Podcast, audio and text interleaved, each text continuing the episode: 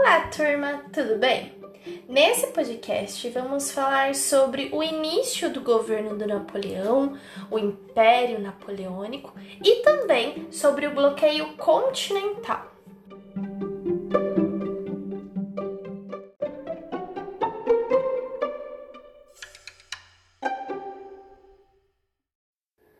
Bem, vamos lá. Vamos só relembrar um pouquinho. Um dos últimos governos que marcou o fim da Revolução Francesa, que na verdade foram várias revoluções em uma só, foi o governo do consulado. E o consulado, ele tinha o objetivo de garantir a estabilidade política e econômica da França. Depois de 10 anos de várias transformações, muita turbulência na Revolução Francesa. Então ele queria paz, ele queria estabilidade. No início, inicialmente, o consulado ele era composto de três cônsules provisórios e entre eles estava também Napoleão Bonaparte. Lembra que ele tinha sido escolhido, ele tinha se destacado nas guerras, né, que a França participou, é, como um grande general, muito bom estrategista, é, e ele foi chamado para compor um, um desses três cônsules, né, e compor o consulado. Em dezembro de 1799, uma nova Constituição vai ser assinada e essa Constituição vai elevar Napoleão ao cargo de primeiro cônsul. Ele vai estar, ele que vai promulgar as leis, vai nomear os membros do Conselho do Estado, os ministros, os embaixadores, os oficiais do exército, a administração. Ele que vai nomear todo mundo, ele que vai fazer as leis.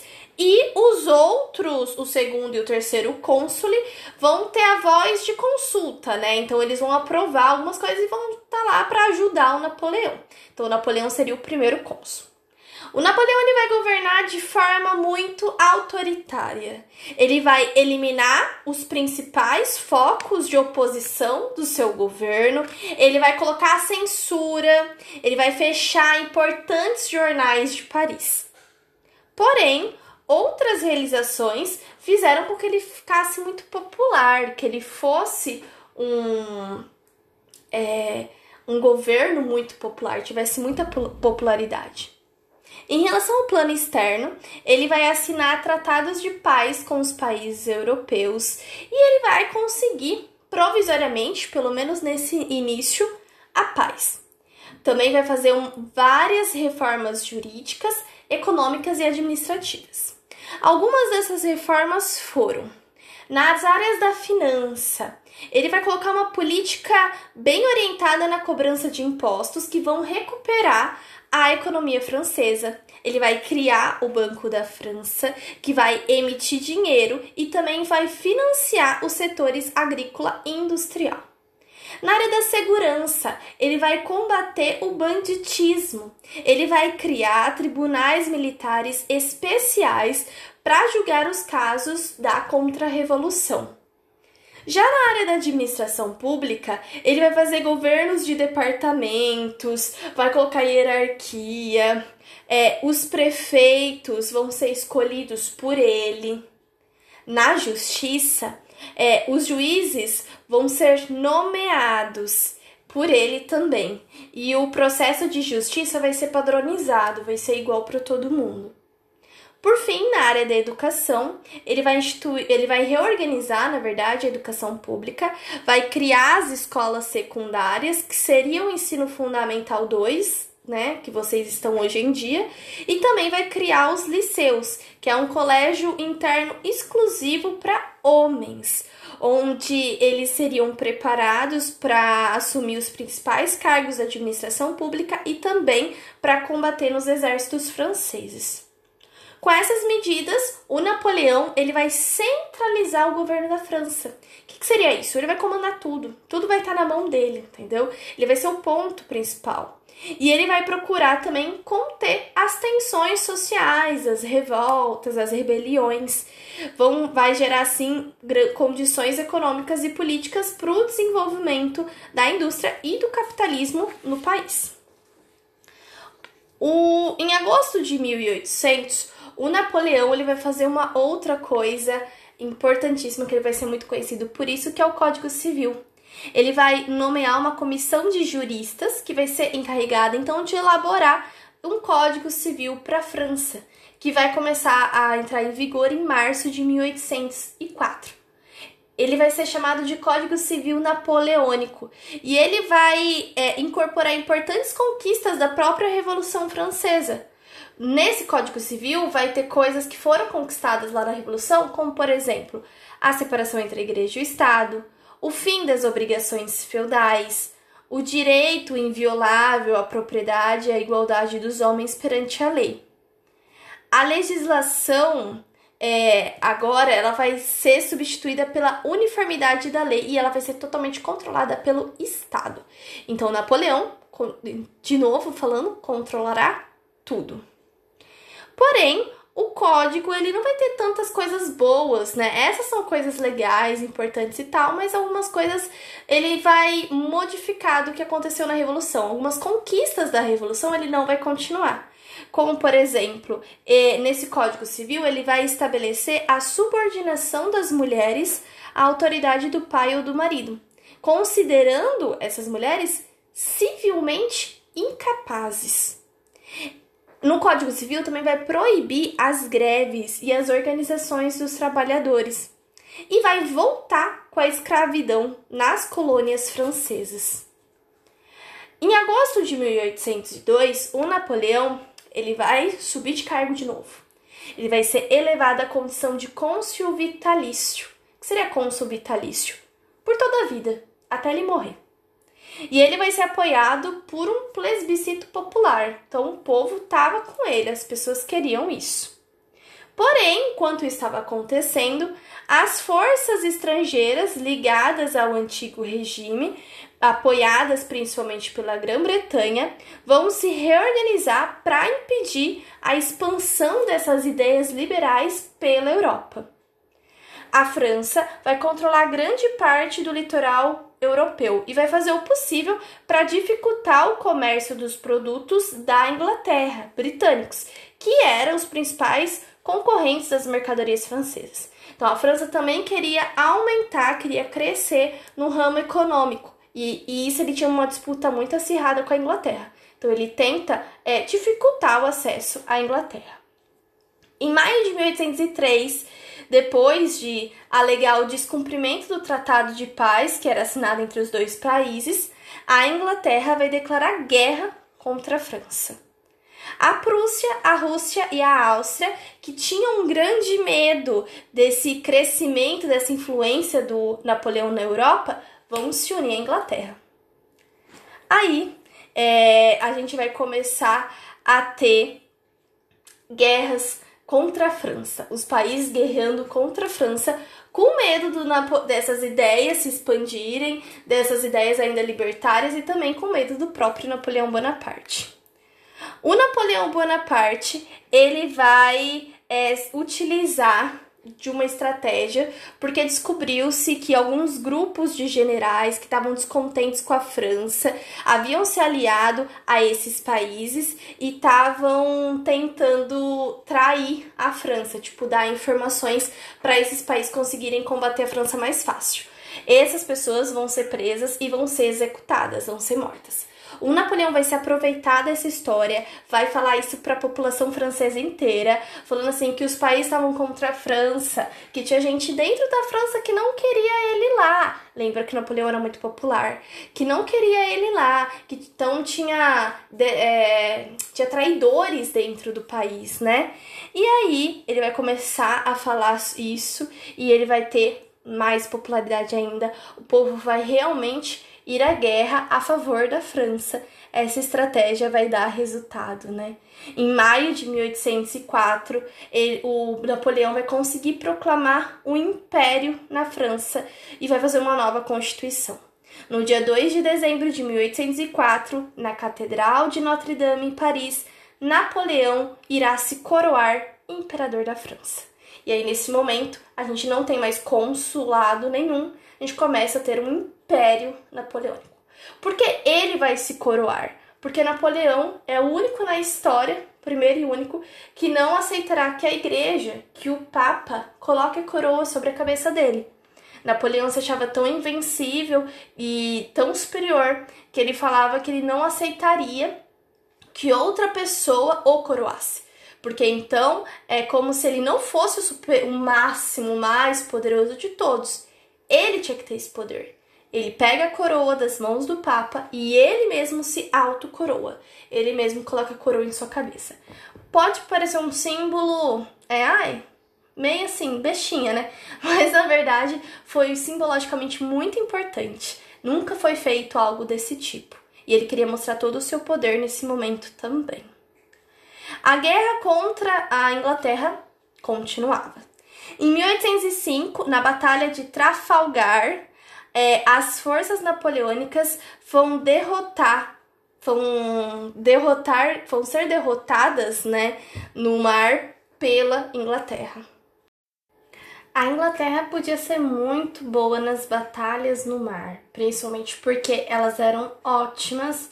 Ela em si era ótima em relação à navegação, né, como a gente bem sabe. E pode até mesmo ter ganhado a Batalha de Trafalgar. Porém, por terra, Napoleão se mostrou imbatível. Em dezembro daquele mesmo ano de 1805, o imperador francês aniquilou as forças inimigas da Áustria e da Rússia na Batalha de Austerlitz. Depois desse conflito, o Sacro Império Romano Germânico acabou, foi abolido, e Napoleão reúne então 16 estados alemães do antigo império na chamada Confederação do Reno, em 1806. Nessa confederação, o imperador francês estabelece uma aliança bem-sucedida com o governo russo em julho de 1807 e anexa então territórios que antes pertenciam à Áustria e à Prússia. Durante o seu império, né, o Império Napoleônico, ele investiu muito na construção civil, fez, ordenou muitas reformas e construção de estradas para diminuir o tempo de viagem entre as regiões do império. Na capital, em Paris, ele vai fazer muitas melhorias, como a pavimentação das ruas, a drenagem de pântanos, a construção de edifícios, pontes e mercados e a criação de sistemas de iluminação pública a gás e de saneamento básico. Por outro lado, apesar de várias melhorias que foram feitas, Napoleão vai ampliar, vai aumentar a censura sobre as artes e a imprensa os autores vão começar a ser perseguidos, os jornais e os teatros vão ser fechados. O imperador vai encomendar a impressão de boletins com as suas próprias versões sobre as batalhas. Esses impressos, eles eram tinham que ser lidos obrigatoriamente em escolas, igrejas e também eram muito lidos em praças públicas. E é claro que isso contribuía para aumentar a popularidade dele, porque todo mundo só via a versão do Napoleão, não via a versão das outras pessoas. E aí a gente começa então a entrar próximo do bloqueio continental, né? O Napoleão, nesse período, ele já tinha conquistado grande parte da Europa. O Napoleão, ele lembra que ele veio, né, das táticas de guerra, é, ele veio da do exército, né? E ele era muito bom nisso. Então ele vai vencer muitas batalhas, ele vai conquistar muitos territórios. Muitos. Ele já tinha grande parte da Europa nessa, nessa época, né? É, com partes da Espanha, França, Suíça, é, muitos outros locais. Mas ele ainda não tinha conseguido derrotar a Inglaterra. A Inglaterra era a pedra no sapato do Napoleão. Apesar de já ter conseguido quase conquistar a Europa inteira, a Inglaterra ele não tinha conseguido conquistar. Era a maior adversária da França. A Inglaterra tinha uma moeda muito forte, os ingleses tinham uma moeda mais forte.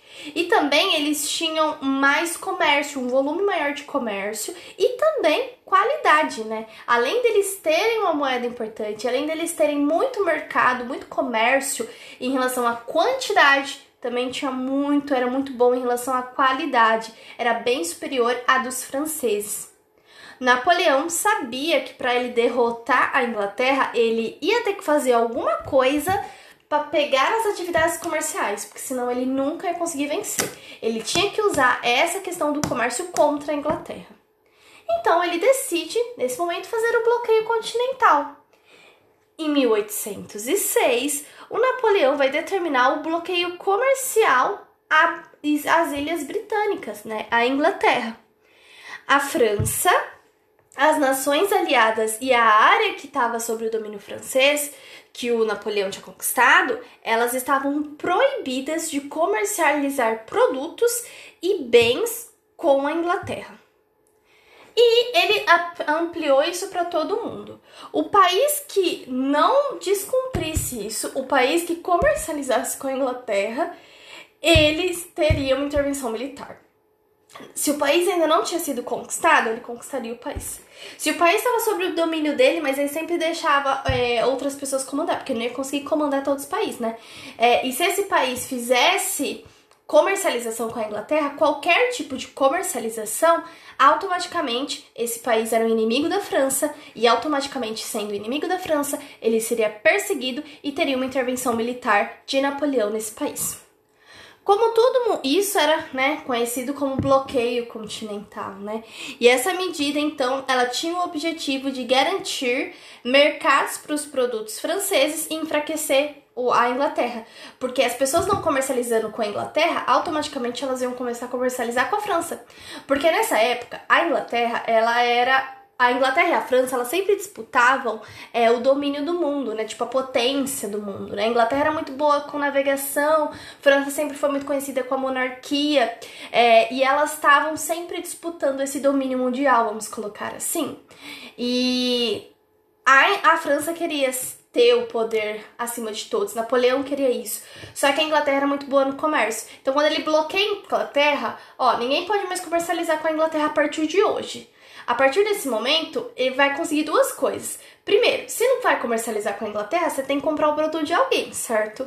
Você não faz o produto, você precisa, seu país precisa comprar produtos. Então, automaticamente se comprará da França, porque era outra grande potência também no comércio. Beleza, Napoleão já conseguiu mais comércio para ele. Segunda coisa, ele pegou no calcanhar de Aquiles da Inglaterra, que era o comércio dela. Ele impedindo o comércio inglês, é, a Inglaterra não vai ter com quem comercializar, automaticamente ela não vai ter dinheiro e automaticamente ela não vai ter como suprir, né, como abastecer suas tropas. E aí ele conseguiria conquistar a Inglaterra. Foi uma jogada que ele tentou fazer muito esperta. Vários países morriam de medo do Napoleão. Então a gente vai ter é um mundo dividido em. A, a Europa, na verdade, dividida em duas. Pessoas que morriam de medo do Napoleão e acataram a isso, pararam de comercializar com a Inglaterra. E de outro lado, a gente vai ter países que eram muito fiéis à Inglaterra, que comercializavam já há muito tempo com ela, que era o caso de quem? Brasil. Isso mesmo. Brasil era um, o principal é, país que ele comercializava era a Inglaterra. Ele dependia dos produtos ingleses completamente. Na verdade, não Brasil, né? Porque nessa época a gente não se fala Brasil, né? Nessa época era Portugal, né? Aqui a gente era uma colônia. Então, Portugal ele dependia totalmente dos produtos ingleses, totalmente. E ele já comercializava com a Inglaterra há muito tempo. Quando acontece o bloqueio continental, Portugal, apesar de ter medo de Napoleão, ele continuou com a sua fidelidade com a Inglaterra. Então ele fala: não, vou continuar comercializando. A partir do momento que Portugal, que Dom João faz isso, automaticamente é o inimigo da França, o inimigo de Napoleão. Napoleão vai fazer o quê? Invadir Portugal, conquistar Portugal. Na, é, Dom João, o que acontece? Dom João, se ele ficasse lá, ele ia perder Portugal, ele ia ser preso, ele poderia até ser morto e acabar o reinado dele. E é nesse meio tempo todo, eu, o Portugal já tinha o domínio aqui sobre o Brasil, o Brasil já era uma colônia de Portugal, estava aqui parado, né? Ninguém tá dando bola no Brasil nessa época. E aí, Dom João tem uma linda ideia de fugir. ele foge de Portugal, porque Napoleão estava chegando lá, ele sabia que ele ia perder todo o domínio, podia até morrer. Ele foge de Portugal, pega maior, sai às pressas, pega o que consegue, traz o maior número de pessoas junto, a corte toda vem, vem o povo tudo pra cá, e aí eles vêm aqui pro Brasil, e aí começa é, o Brasil, a colônia, né, a colônia portuguesa aqui no Brasil. E Napoleão começa a ser rei, continua sendo rei, Napoleão não, desculpe, Dom João continua sendo rei, só que aqui no Brasil. E Napoleão conquista Portugal e toma Portugal para si nesse momento. Então, o bloqueio continental ele foi muito importante nessa questão da Inglaterra e olha que interessante. Uma coisa que não tinha nada a ver, que ninguém tinha pensado, mudou completamente a nossa história. Porque se talvez não tivesse existido Napoleão, provavelmente demoraria muito mais tempo é, para Dom João vir aqui com a corte para o Brasil, né? Isso demoraria muito mais, porque não era interesse de Dom João. Dom João utilizava o Brasil como um local de retirar coisas, né? Então ele ia retirar para o Brasil, ia retirar ouro e ia usar tudo em Portugal. Ele não tinha intenção de fazer uma civilização aqui.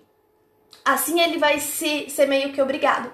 E automaticamente vai fazer uma civilização muito importante, porque a gente vai ter a corte no Brasil a gente vai ter o momento do Brasil colonial. A corte está aqui. Então vai ser uma grande mudança, transformação para o nosso país. É isso, espero que vocês tenham entendido e até mais.